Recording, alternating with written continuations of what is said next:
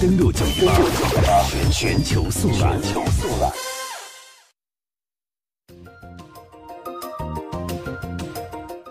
全球速览，我们首先来关注。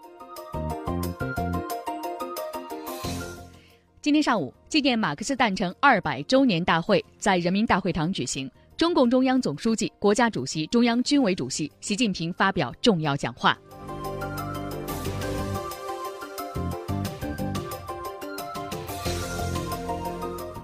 再来关注，国际奥委会表示，北京奥运会的筹办尽显中国效率。国际奥委会二号和三号召开了二零一八年韩国平昌冬奥会后的首次执委会的会议，议程之一是审议二零二二年北京冬奥会协调委员会的工作报告。会后的新闻发布会上，巴赫表示，北京冬奥会的各项筹备工作进展十分顺利，和赛事相关的基础设施建设已经开工，冬奥会市场推广等活动也收到了良好反馈。他称赞这些成绩是又一个中国效率的绝佳典范。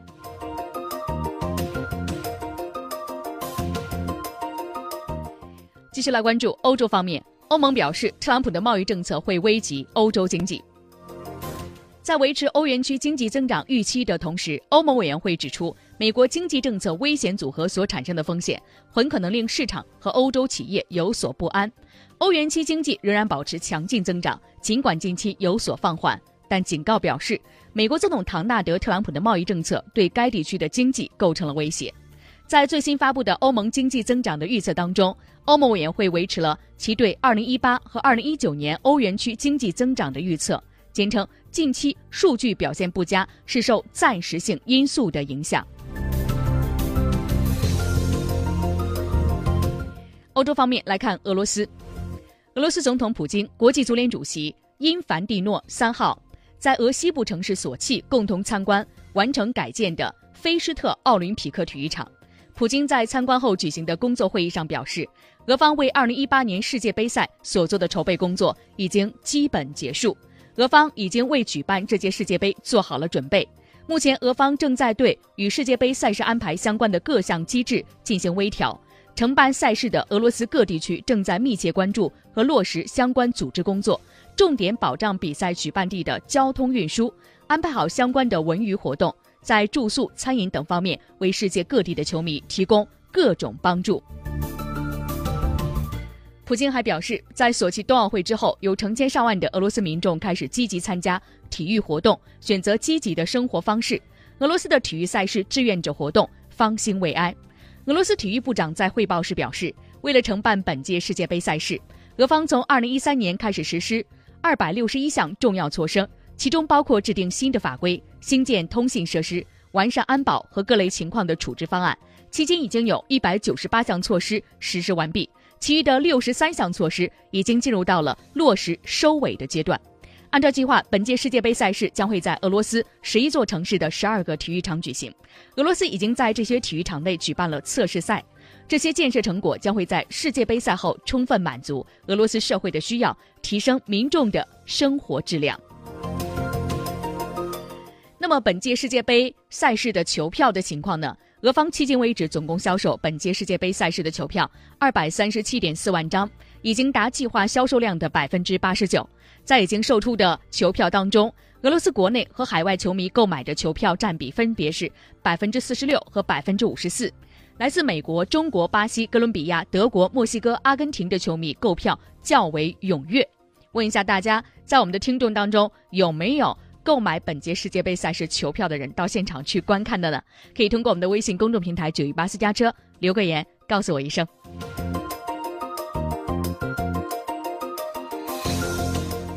欧洲方面把目光投向英国，英国地方选举牵动着脱欧的议题，特蕾莎梅接受选民考验。英国的英格兰地区三号举行地方选举，多达一百五十个地方议会，总共超过四千多个议席需要改选。当选超过百分之四十位于伦敦，这是英国首相特蕾莎梅去年六月国会改选痛失过半优势之后，首度接受选民的考验。分析表示，虽然此次地方选举对英国政府的施政不会有重大的影响，但是由于在野党工党与伦敦地选的民调支持率领先多达二十个百分点，所以执政党保守党可能会丧失对一部分议会的控制权。近期已经四面楚歌的首相，选后势必在脱欧议题上面临更大的党内的压力。接下来的时间，我们来关注北美洲。巴西方面控诉美国威胁我们不接受配额就要交关税。美国白宫日前宣布，已经就钢铝关税与巴西初步达成一致，等待敲定最终协议。但对此，巴西给出的说法是，巴西政府人士表示，所谓协议。其实是美国下的最后的通牒。这个通牒是根据声明，美国事实上已经在四月二十六号单方面通知巴西政府停止钢铝关税谈判，要求巴西在接受配额和关税之间做出选择。巴西的人士表示，美国威胁巴西不接受配额就必须缴纳关税。美国所说的协议是单边的，这其实就是美方下的最后的通牒。而美国的这个谈判策略在巴西的产业界引发广泛批评。巴西的铝业协会主席批评美国做法像黑帮教父，为了得到满意的结果，把枪指着别人的头。美国政府在三月二十三号开始对进口的钢材征收百分之二十五的关税，并对进口的铝产品征收百分之十的关税。这一项贸易保护主义做法引发国际社会的强烈批评。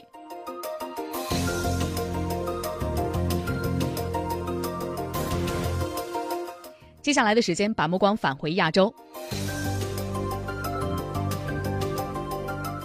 亚洲方面，首先来关注韩国前总统李明博案正式进入到审判流程，法庭或一周四次集中审理。因为涉嫌收受贿赂和侵吞公款而被拘留起诉的韩国前总统李明博，从五月三号起正式进入到法庭审判流程。案件直接或间接牵涉到的核心证人总共是三十多人，其中有些已经在接受检方调查，或在其他法庭审判过程当中承认了大部分的嫌疑的事实。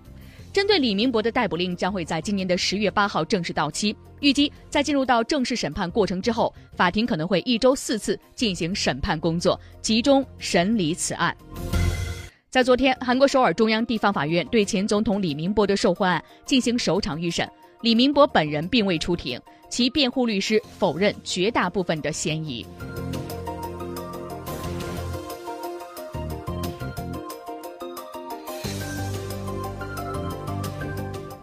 日本方面，日本的数万民众举行护宪集会，反对安倍主导的修宪。三号是迎来日本国宪法实施七十一周年的宪法纪念日，在当天，日本各地举行护宪集会，护宪派将阻止修宪，他们表示将坚守在世界享有声誉的第九条。不过，日本首相安倍晋三向呼吁修宪的会议上送上视频寄语，强调将自卫队存入，明确的写入第九条的必要性。再次表达修宪的意愿，如何思考规定放弃战争、不保持战力，是第九条修宪讨论的重大焦点。安倍表示，我们致力于修宪的时刻最终到来，并就清楚记载自卫队强调自卫队的正当性变得明确，这成为修宪的充分的理由。我们也看到呢，护宪派在东京都江东区等地举行集会，呼吁阻止安倍主导的修宪，并要求安倍政府下台。主办方表示，大约六万人参加了江东区的集会，一部分人在周边游行。致力于美军基地问题的冲绳和平运动中心主席山城博志表示，政府不顾人的生活和生命，为维护宪法让首相下台很重要。这里是有思想、有态度、有态度国际新闻栏目，登录九一八，一扇了解世界的窗口，一扇了解世界的窗口。在纷繁复杂的新闻中，给你最清晰的思路。登录九一八，全球速览。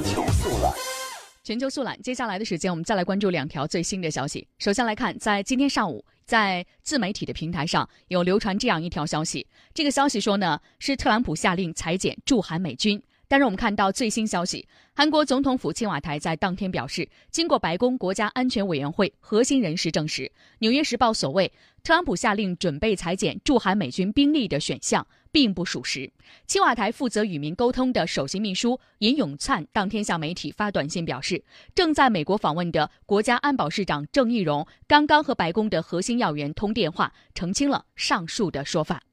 最新消息，我们接下来的时间来关注巴结组织选出新一届的执委会，阿巴斯再度当选为执委会的主席。巴以冲突风险高发之际，巴勒斯坦国总统阿巴斯再度当选为巴解组织执委会主席。根据路透社五月四号报道，在当天早些时候结束的巴勒斯坦全国委员会的会议当中，巴勒斯坦的领导人阿巴斯再度当选为巴解组织执行委员会主席。其实，这个会议已经是举行了四天的时间。这个执委会呢是巴解组织最高的行政机构，在全国委员会闭会期间，代行全国委员会的权力来处理日常工作。巴解组织呢，一九六四年五月份在耶路撒冷成立。于一九七四年十月举行的第七次阿拉伯首脑会议上，被确认为巴勒斯坦人民的唯一合法代表。在同年十一月，巴勒斯坦被邀请以观察员国身份参加联合国会议。一九七六年的八月份，巴勒斯坦被接纳为不结盟运动的正式成员之后，同年九月份被接纳为阿拉伯国家联盟的正式成员。好了。这里是正在为您直播的国际新闻节目，登录九一八。以上是一组全球速览。接下来我们进一段广告，在广告之后进入到今天的今日头条。今日头条：二零一八世乒赛，韩朝放弃对决，携手进入到四强迎战日本队。为了促成联合组队，国际乒联是否涉嫌任意修改规则了呢？国际乒联回应：和平的意义已经是超越规则。